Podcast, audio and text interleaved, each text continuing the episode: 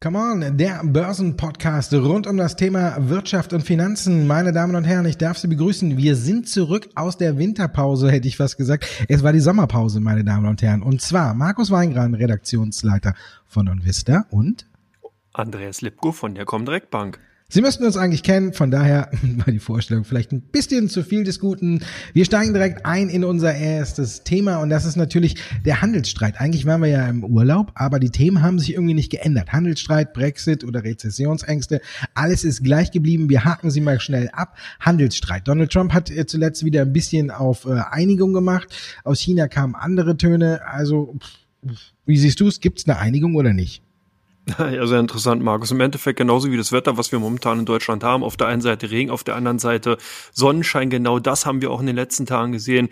Donald Trump ist der Meinung, alles ist gut. Er hat die Situation im Griff und wird den Handelsstreit beilegen. China sieht es ein bisschen anders. China sagt, man ist nicht im Kontakt, beziehungsweise hat die Kontakte, die von äh, US-Präsident Trump eben immer wieder erwähnt wurden, nicht bestätigen können. Das ist natürlich so ein Stück weit auch ein Nebel, beziehungsweise eine Situation, da weiß man nicht, scheint jetzt hier der Regenbogen, gibt's Regen, gibt's Sonne, kein keine Ahnung, man weiß es nicht. Du hast gesagt, in den letzten Wochen hat sich nicht viel geändert und damit haben wir auch im Endeffekt die Unsicherheit wieder zurück. Aber interessant ist, und das sehen wir ja am äh, heutigen Tag, am Donnerstag, dass ein Stück weit äh, die Börsen anscheinend mit der Unsicherheit zu leben, äh, zu beginnen damit leben zu können. Der DAX wieder über 11.800 Punkten zurück. Damit hat man entweder die äh, Vermutung, dass auf der einen Seite der Handelsstreit jetzt komplett einfach nicht mehr beachtet wird, weil auch keine Nachrichten da sind, oder dass man sich mit der Gemengelage abgefunden hat. Wie siehst du es denn?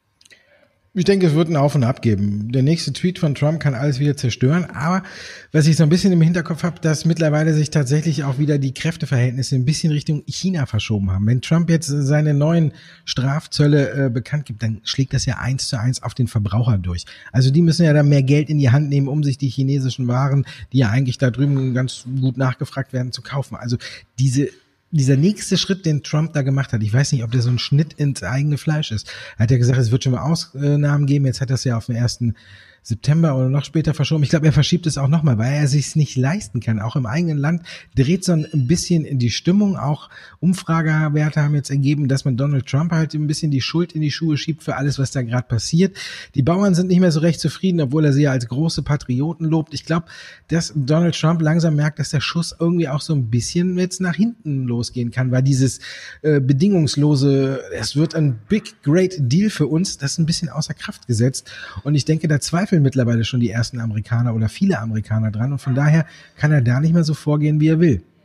100% richtig. Zu allen Dingen, wir haben ja das Beispiel Huawei gesehen, da haben sich auch ordentlich ins eigene Fleisch dahingehend geschnitten, weil man eben gedacht hat, man ist unabhängig. Aber dann hat sich herausgestellt, sogar Regierungsbehörden haben mit den Telefonen gearbeitet, also zumindest die Mitarbeiter, was dazu führte, dass eben durch diesen Stop, durch diese Android äh, äh, sozusagen diese Handys nicht mehr einsatzbereit waren und demzufolge da einige Probleme aufgekommen sind. Und man darf natürlich auch nicht vergessen, dass Apple sehr, sehr viele Produkte beziehungsweise äh, Teile eben in China produzieren lässt, die ja dann wieder zurück äh, äh, exportiert werden in die USA. Und da gab es natürlich schon dann eben auch gerade aus Richtung China den Fingerzeig, dass man diese Produkte dann eben auch versteuern müsste. Und das natürlich dann dazu führt, dass dann die iPhones in Zukunft beziehungsweise halt dann die Apple-Komponenten teurer werden.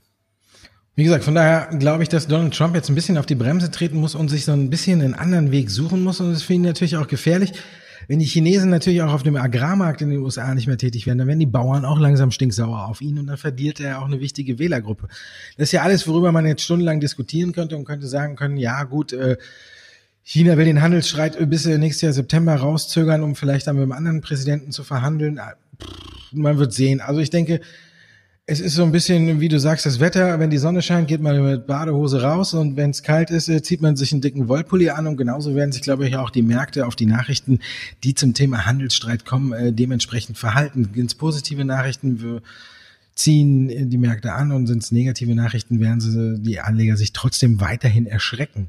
Und erschrecken kann man sich auch vor Boris Johnson, oder? Oder hat er ja einen guten Trick gemacht? Also auf der Insel laufen ja jetzt alle, also ich sag mal zumindest die Hälfte bestimmt Sturm gegen seinen neuen Trick. Also ich finde, er findet, er fährt mit Vollgas in Richtung harten Brexit, oder? Ja, nee, Markus, vor allen Dingen ein schönes Beispiel dafür, dass sich nicht wirklich alles äh, gleich bleibt, sondern dass sich auch einiges verändern kann. Ich bin eine lange Zeit davon ausgegangen, dass wir beim Brexit einen Deal sehen werden, dass es nicht zum harten Brexit kommt. Jetzt scheint aber wirklich alles eben wirklich auf Sturm zu stehen. Äh, Boris Johnson scheint hier wirklich die Konfrontation zu suchen und man kann nur hoffen, dass die Briten dahingehend wirklich einen starken Partner, vielleicht auch in Form der USA gefunden haben, dass man eben genau diese Karambolage, die politische Karambolage, die man jetzt herbei führt, dahingehend auch auffangen kann. Äh, ich bin gespannt. Ich finde diese advokatischen Winkelzüge, die wir da momentan sehen mit Sommerpause des Parlaments und was da nicht alles momentan äh, vollzogen wird, sehr, sehr interessant und auch ein Stück weit natürlich äh, in, interessant auch gerade dahingehend, wie man den Wähler eigentlich oder beziehungsweise die Bevölkerung ja auch damit draußen hält, weil das Parlament wird ja eigentlich nur mal eben auch von dem Volk gewählt und wenn man eben das dann in den Urlaub schickt, dann heißt es ja eigentlich auch, dass man den Wählerwillen kurzzeitig mal in den Urlaub schickt. Also ich bin gespannt, was da noch kommt. Könnte auf jeden Fall sehr, sehr viel Potenzial für stürmische Zeiten haben. Und äh, ja, ich weiß nicht, was, was denkst du denn, was kann da noch kommen?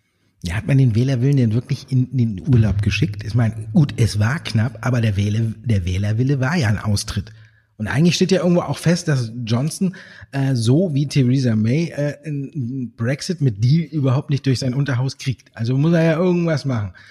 Ja, ich denke, er hat, wie du auch schon sagst, irgendwelche Great Deals mit Donald Trump in der Hinterhand, mit, der, mit denen er dann im Nachhinein, er diesen harten Brexit gefahren hat, das Ganze wieder ein bisschen abfedert. Ich denke, dass er da irgendwelche Versprechungen von Donald Trump hat, was ich auch sehr erstaunlich fand, dass äh, Corbyn äh, von äh, der Oppositionsführer, der hat ja gesagt, er will mit der Queen reden. Und darauf hat er gar nicht äh, der Johnson geantwortet, sondern da hat der Trump einen Tweet losgesetzt, das dürfte zu spät sein. Fand ich total äh, amüsant und auch vor allen Dingen interessant. Das heißt ja, dass äh, Donald Trump in diese ganze, in diesen ganzen Vorfahr Vorgang von Anfang an eingeweiht war. Und dann mischt er sich nur ein und antwortet vor dem britischen Premierminister und schreibt dem Corbyn, das war zu spät oder es ist schon zu spät. Also da wusste schon Trump vor allen anderen, dass die Queen dieses Ding unterschrieben hat. Und das muss ich sagen, ist wirklich mal ein harter Brocken äh, auch für die eigene Partei oder auch für die anderen, dass der Trump hier mehr weiß als alle anderen auf der Insel. Also Hut ab vor dieser Leistung und von daher gehe ich davon aus, dass Trump von Anfang an in alles involviert ist. Johnson jetzt einen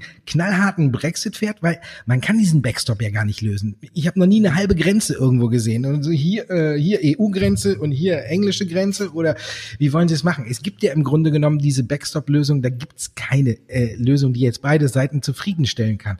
Also denke ich, dass Johnson hier jetzt mit Vollgas auf den harten Brexit zufährt, dann werden sich die Märkte kurz erschrecken, auf der Insel wird es einen Aufschrei geben und dann kommt er mit irgendwelchen neuen tollen Handelsabkommen, die schon unterschrieben sind oder die dann danach unterschrieben werden mit den USA und versucht somit die Marktwirtschaft, sag ich mal, und alle wieder zu besänftigen. Also ich denke, das ist der Plan, den sich hier die zwei großen Blonden mit den schwarzen Schuhen ausgedacht haben. Die sehen ja auch irgendwie aus wie Brüder.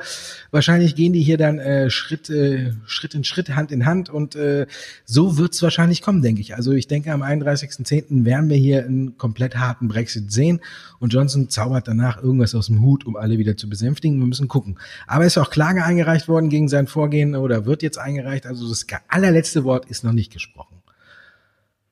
Wo auch noch nicht das letzte Wort gesprochen ist, ist, ob Deutschland in die Rezession abrutscht. Das Deutsche Wirtschaftsinstitut oder Institut für Wirtschaft hat das jetzt angekündigt. Rezessions, Rezessionsängste. was ein schweres Wort. Die gibt's ja überall, jetzt auch in Deutschland. Siehst du es auch so? Ja, formal, äh, zumal sehe ich das auch formell so. Das dritte Quartal ist ja traditionell und saisonal in den letzten Jahren immer eigentlich so das Schwächste mit gewesen. Es gibt so kurz nach der Sommerpause und vor dem vierten Quartal halten sich viele Unternehmen mit Investitionen zurück. Das heißt, generell geht da so ein bisschen die Wirtschaftsleistung selbst in den Boomjahren zurück. Und jetzt haben wir eigentlich eher Nullwachstum, also wenn man das so sagen kann, 0,1 Prozent im Endeffekt, in den letzten beiden Quartalen bereits schon Rückgang gesehen. Ähm, wenn wir jetzt formell auch im dritten weiteren Rückgang sehen, dann sind wir sozusagen in der Definition einer Rezession. Also von daher hat das DIW aus meiner Sicht heraus recht. Ich vertrete die Meinung ebenfalls. Es wird natürlich nicht so ein harter äh, Rückgang werden, so man hier wirklich jetzt äh, von von wirklich kritischen Wirtschaftsrückgängen sprechen kann. Aber formell könnte es durchaus sein, dass wir eben dann die Rezession ausrufen müssen. Ja, dann rufen wir die Rezession aus und sagen, okay, wir sind drin, aber wir versuchen wieder rauszukommen. Der Bundesfinanzminister Scholz, der macht ja alles, ums Staatssäckle weiter zu füllen. Und wenn er dabei auch äh, vollkommen komplett auf die Anleger losgeht mit äh, mit Soli auf Kapitalerträge, mit der Transaktionssteuer und jetzt soll es ja auch noch mal, soll mal die Verlustrechnung ja auch noch äh, begrenzt werden. Also auf die Anleger hat er sich, hat er sich schön eingeschossen, der Bundesfinanzminister. Schön, ne? Wir haben ja eh nicht so viele und dann werden die paar, die wir da haben, auch noch vergrault mit solchen Dingen. Also das wird alles noch spannend am DAX oder am deutschen Markt. Wir kommen zu Teil zwei unserer Sendung. Ihre Fragen, meine Damen und Herren.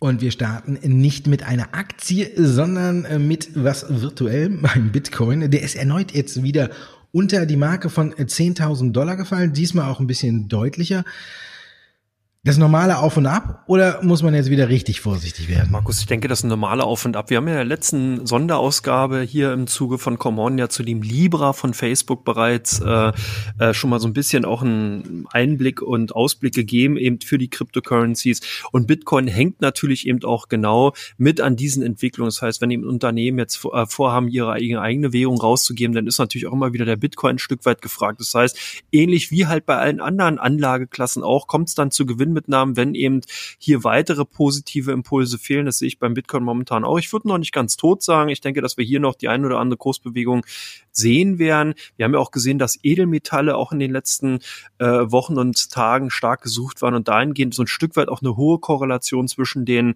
Bitcoins, den Krypto, also Bitcoin den Kryptowährungen und Edelmetallen zu sehen war. Also von daher, ich glaube schon, dass wir je stürmischer es an den Aktienmärkten ist, desto mehr die Flucht eben von Kapital auch teilweise zugunsten von Kryptowährungen stattfinden wird und dahingehend auch der Bitcoin wieder mal über die 10.000 Dollar luken wird. Also ich würde noch nicht abschreiben. Ich denke, normales Hickhack.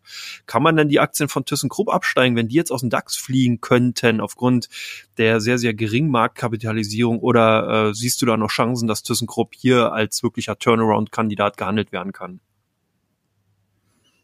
Ja, die Hoffnung stirbt zuletzt, ne? Und man sieht irgendwie immer, wenn so ein paar kleinere Gerüchte aufkommen, ist eigentlich auch scheißegal, äh, Entschuldigung, schlechtes Wort, äh, eigentlich egal, wer die Gerüchte in Umlauf bringt, sobald es um die äh, Aufzugssparte geht oder sonst worum, dann äh, haben, sehen wir, wie viel Druck auf der Aktie ist, wie viele dann direkt aufste aufsteigen oder aufspringen, dann geht direkt mal sechs Prozent nach oben. Jetzt ist natürlich die, das Risiko da, dass ThyssenKrupp aus dem DAX fliegt, Thyssen Gründungsmitglied des deutschen Leitindex, also wäre natürlich schade, wenn so ein Wert dann auch wieder rausfällt, aber die Kursentwicklung Entwicklung, die wir in diesem Jahr alleine sehen, ist natürlich katastrophal. Aber man muss sagen, 10 Euro haben wir irgendwie so, finde ich, ist irgendwie so der Boden, so ähnlich wie 6 Euro bei der Deutschen Bank. Wir waren jetzt mal kurz drunter, sind jetzt wieder drüber. Und selbst wenn er jetzt ThyssenKrupp aus dem DAX fliegen sollte, ja gut, dann müssen die ganzen Indexfonds und die ganzen ETFs, die müssen umschichten, die müssen die Aktien da rauswerfen und da reinbringen. Dieses Spielchen kennen wir ja, das ist ja das eigentliche Hickhack, wenn es darum geht, den DAX neu äh, zusammenzusetzen. Aber da muss man sehen, äh, vielleicht kommen dann ja auch äh, unsere Freunde Paul Singer oder Savian hier wieder auf die Idee und sagen, die Aktien, die jetzt auf den Markt kommen von den ganzen Indexfonds, die holen wir uns dann haben wir noch ein bisschen mehr Macht bei ThyssenKrupp und dann können wir die Zerschlagung weiter vorantreiben. Und das ist natürlich auch wieder eine Fantasie, die die Aktie beflügeln wird. Und ich denke, wenn diese Fantasie einsetzt, dann ist im Grunde genommen, ich habe eben so ein böses Wort gesagt, jetzt sage ich nur egal, ob äh, ThyssenKrupp jetzt im DAX oder im MDAX ist. Wenn diese Fantasie aufkommen sollte wieder, dann äh, wird die Aktie auch wieder nach oben gehen. Und da ist eben die Indexzugehörigkeit zweitrangig. Von daher würde ich die Aktie jetzt noch nicht so richtig abschreiben es ist enorm viel Lauern drauf, dass sich bei ThyssenKrupp was tut. Und wenn sich was tut, glaube ich, da muss man schnell reagieren oder mutige Anleger sagen, okay, ich warte einfach darauf, dass sich jetzt irgendwann was tut. Also ich finde, der Indexabstieg, falls er denn überhaupt kommen sollte, wäre jetzt nicht so der finale Genickbruch für die Aktie, sondern das würde eher noch ein bisschen mehr Fantasie freilegen. Also von daher, ganz mutige Anleger könnten sich das Ding äh, sehr hoch auf die Watchlist setzen. Tiffany hat auch Zahlen gebracht, die waren rückläufig. Die Begründung hat mir sehr gut gefallen. Die Chinesen kommen nicht mehr in die USA und kaufen bei uns nichts mehr. Also von daher ist das wirklich so der Fall? Ja, ich denke klar. Es gab natürlich strengere Visavorschriften für äh, chinesische Bürger äh, für Reisen in die USA, aber ich kann mir nicht vorstellen, dass das wirklich der einzige Grund war. Man sieht auch eine gewisse Sättigung, gerade eben bei den Luxusgütern, bei den Luxusgüterherstellern hier. Die haben ja in den letzten Jahren hervorragend performt. Kunstwerke, Schmuck und alles, was damit zu tun hat, Automobile, also Oldtimer haben eben sehr, sehr gute und hohe Preissteigerungen gehabt und das muss halt wie überall auch mal irgendwann ein Ende finden. Demzufolge ist natürlich auch so ein Stück weit dann Käuferstreik da, beziehungsweise man hat eben dann seine Portfolios in diesen alternativen Investments dann teilweise voll und demzufolge leiden dann eben auch so eine Auktionshäuser darunter. Man, wenn man sich die Zahlen auch mal genauer ansieht, man ist ja nicht wirklich weiter dramatisch. Der Umsatz ist um minus drei Prozent rückläufig gewesen. Im Endeffekt konnte der Konzern das aber auffangen, indem man äh, hier Kosten eingespart hat, indem man hier auf die Kostenbremse getreten hat und dahingehend doch den Gewinn zumindest steigern konnte. Man hat es auch in den Aktienkursen gesehen, dass die Aktie dann dementsprechend performt hat. Also ich glaube, ob es jetzt die Chinesen waren oder nicht, der Umsatz wäre so oder so zurückgegangen. Neil Asor, wie haben sich denn da die Zahlen beziehungsweise der Umsatz entwickelt? Die kamen ja in den letzten Tagen. Was kann man da vermelden, Markus? Ja, die Zahlen sind rückläufig, ist auf der einen Seite festzuhalten, wenn man es mit den Vorjahreszeitraum vergleicht, dann sind Umsatz und EBIT rückläufig. Was man so ein bisschen den Norwegern zugute halten muss, sind Rückstellungen. Wir wissen ja, wir haben auch öfter an dieser Stelle darüber diskutiert. Wir hatten ja die Explosion an der Wasserstofftankstelle in der Nähe von Oslo. Dafür sind jetzt umgerechnet ungefähr fünf Millionen Euro zurückgestellt worden. Man weiß noch nicht genau, was da jetzt alles noch so kommen könnte. Auf der anderen Seite muss man sagen, der Auftragsbestand ist auf Rekordhoch. Also das ist dann so, so, so ein Zwiespalt zwischen Wachstumsstory ist noch 100% intakt und äh, vielleicht ist doch ein bisschen Sand im Getriebe. Die Aktie hat auch nicht äh, so gut auf die Zahlen jetzt reagiert. Sie war leicht im Plus über ein Prozent so ein bisschen. Also man sieht, Auftragsbestand spricht für weiter gute laufende Geschäfte. Zahlen widerlegen das so ein kleines bisschen. Auch die, ohne die Rückstellung wären die Zahlen rückläufig gewesen. Also von daher muss man das Ganze ein bisschen relativieren. Aber heute zum Beispiel, die Aktie war vorhin über fünf Prozent im Plus, als ich mal drauf geguckt habe. Äh, das hängt aber nicht mit den Zahlen zusammen, sondern äh, glaube ich eher mit ähm, Nikola Motor ist ja einer der größten Partner, wenn nicht der größte Partner von Nell. Und da hat der Vorstandsvorsitzende via Twitter, wird ja immer beliebter, ne? also äh, ein Hoch auf Donald Trump, angekündigt, dass heute, morgen oder auch nächste Woche äh, Big News kommen könnten. Und wenn die jetzt sagen, sie bauen unheimlich, äh, die wollen ja das äh, in den USA das äh, Wasserstofftankstellennetz brutal ausbauen.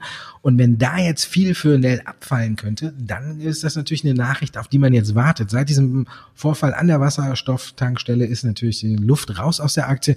Man wartet auf äh, die zündende Nachricht und die könnte jetzt vielleicht eben von Nikola Motor, von dem großen Partner kommen. Da muss man man abwarten. Aber die wird äh, heute Morgen oder Anfang nächster Woche dann kommen oder vielleicht auch an jedem Tag eine Big News. Man weiß es nicht so genau. Man kann den Tweet nicht ganz so genau einordnen. Von daher muss man da jetzt genau drauf gucken, was da vermeldet wird. Und dann muss man gucken, ob Nell davon profitiert. Und dann könnte natürlich wieder Fantasie in die Aktie kommen. Muss man abwarten, was da Nikola Motor zu vermelden hat. BVB, guter Start in die Bundesliga, Tabellenführer, zwei Siege. Die Bayern haben noch nicht mal haben noch nicht mal äh, mitgehalten, zwei Punkte Vorsprung. Trotzdem hat die Aktie nicht reagiert. Wie siehst du es? Warum? Ja, ähm, zum einen natürlich BVB, Borussia Dortmund und Comdirect eigentlich ja generell immer eine gute Kombination, wie man ja weiß seit einigen Wochen.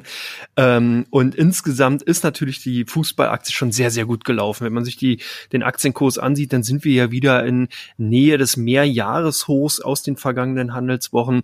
Und hier ist eben auch sehr, sehr viel bereits im Vorfeld schon eingepreist gewesen. Derzeit wird der Konzern mit 883 Millionen ungefähr kapitalisiert. KGV liegt bei 22. Da ist ist natürlich dann doch schon ein bisschen ähm, also sehr, sehr viel Optimismus dann halt auch drin und natürlich fehlt da dann ein Stück weit auch die Kursfantasie, weil man ist jetzt eben auf Platz eins. was soll da so erstmal noch ein Stück weit weiter passieren? Man muss diese Position erstmal halten. Die äh, Bundesliga ist jetzt halt, die Saison ist jetzt halt noch relativ kurz, von daher kann noch einiges passieren und deswegen äh, antizipiert der Aktienkurs das erstmal nicht mehr. Jetzt wird erst wahrscheinlich eine Konsolidierung kommen. Die Aktie natürlich weiterhin interessant für Fußballfans sozusagen. Auf jeden Fall ein Muss dahingehend, dass man auf jeden Fall den Aktienkurs beobachten sollte und die Aktien dann natürlich auch in seine, auf seine Watchlist nimmt. Also insgesamt denke ich mal, wird hier erstmal Konsolidierung angesagt sein. Ja, wird viel erwartet vom BVB, ne? Da müssen sie schon mehr liefern. Freitag, äh, ich glaube, morgen ist auch Champions League Auslosung. Muss man gucken, ob sie eine gute Gruppe erwischen, ob sie weiterkommen. Auch davon hängt viel ab. Aber eben, wenn man es vergleicht mit vergangener Saison, äh, da waren die Erwartungen ja nicht so hoch, dass die Aktie äh, gerannt, als man so gut gestartet ist. Tja, jetzt muss man abwarten. Wer wird denn, äh, wir können ja so eine kleine Zwischenwette machen. Wer wird denn deiner Meinung nach äh, Herbstmeister. du fragst mich ja Dinge. Ähm, ich bin alles außer ein Fußballprofi, von daher, ja, keine Ahnung. Wen, wen siehst du denn da?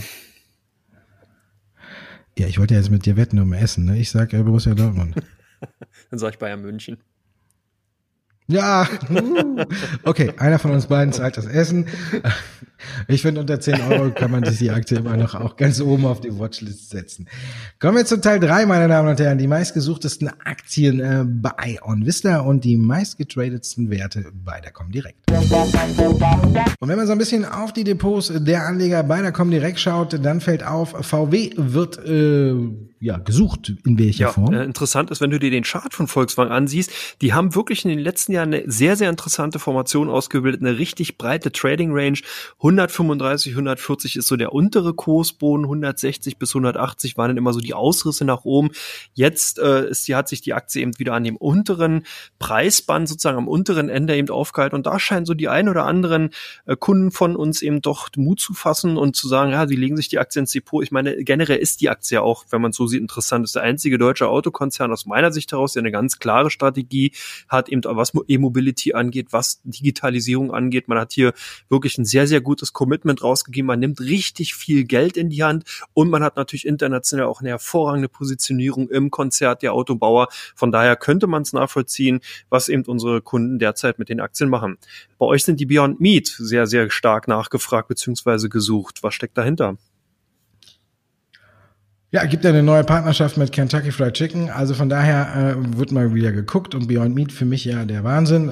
Ich würde es nicht äh, mit der Kneifzange anfassen auf dem Niveau, aber es gibt permanent gute Nachrichten und von daher schadet der Aktie jetzt auch nicht so und von daher wird bei uns auch immer geguckt, was ist da los und man muss ja sagen, seit dem Börsengang äh, phänomenale Performance von um die rund 700 Prozent. Da kann man nicht meckern, wer von Anfang an dabei war, dem können eigentlich die Nachrichten mittlerweile egal sein.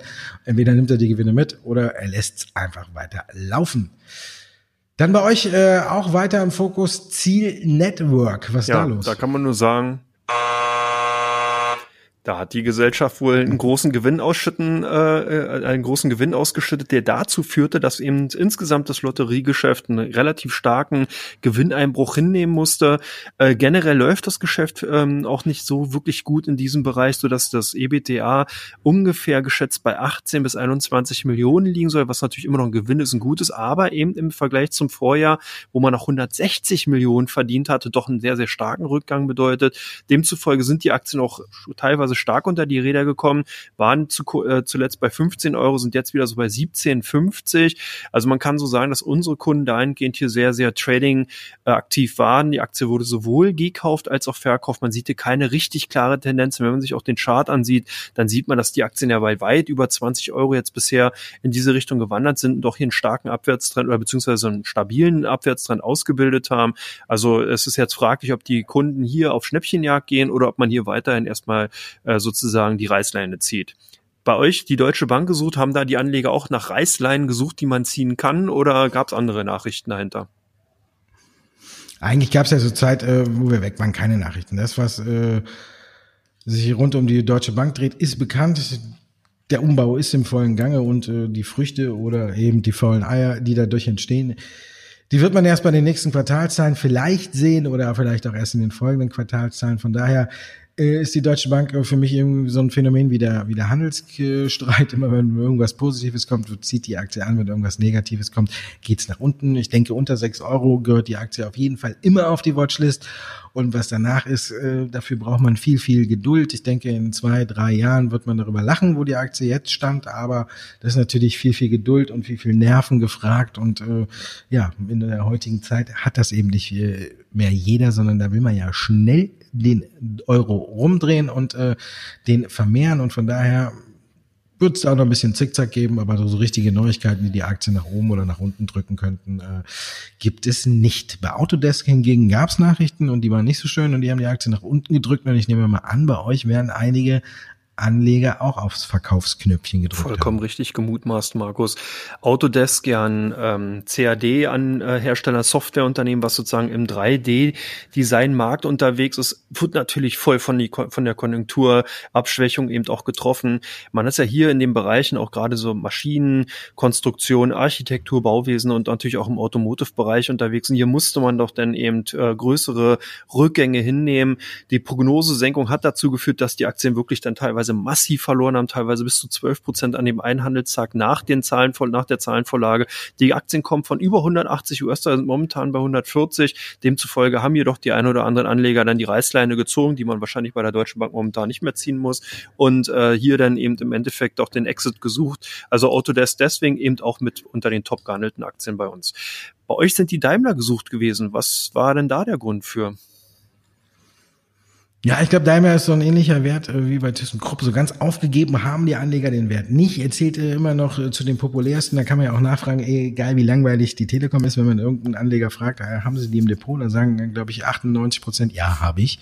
Und ich glaube, so ähnlich ist es so ein Stück weit auch mit Daimler schlechte Nachrichten hin oder her. Man guckt auf die Aktie, man kennt die Aktie und viele haben sie auch noch im Depot. Deswegen ist sie bei uns auch äh, unter ständiger Beobachtung. Und jetzt äh, nähert sich so ein bisschen das Ende der Schonfrist für den neuen Vorstandsvorsitzenden. Der ist jetzt bald äh, 100 Tage im Amt.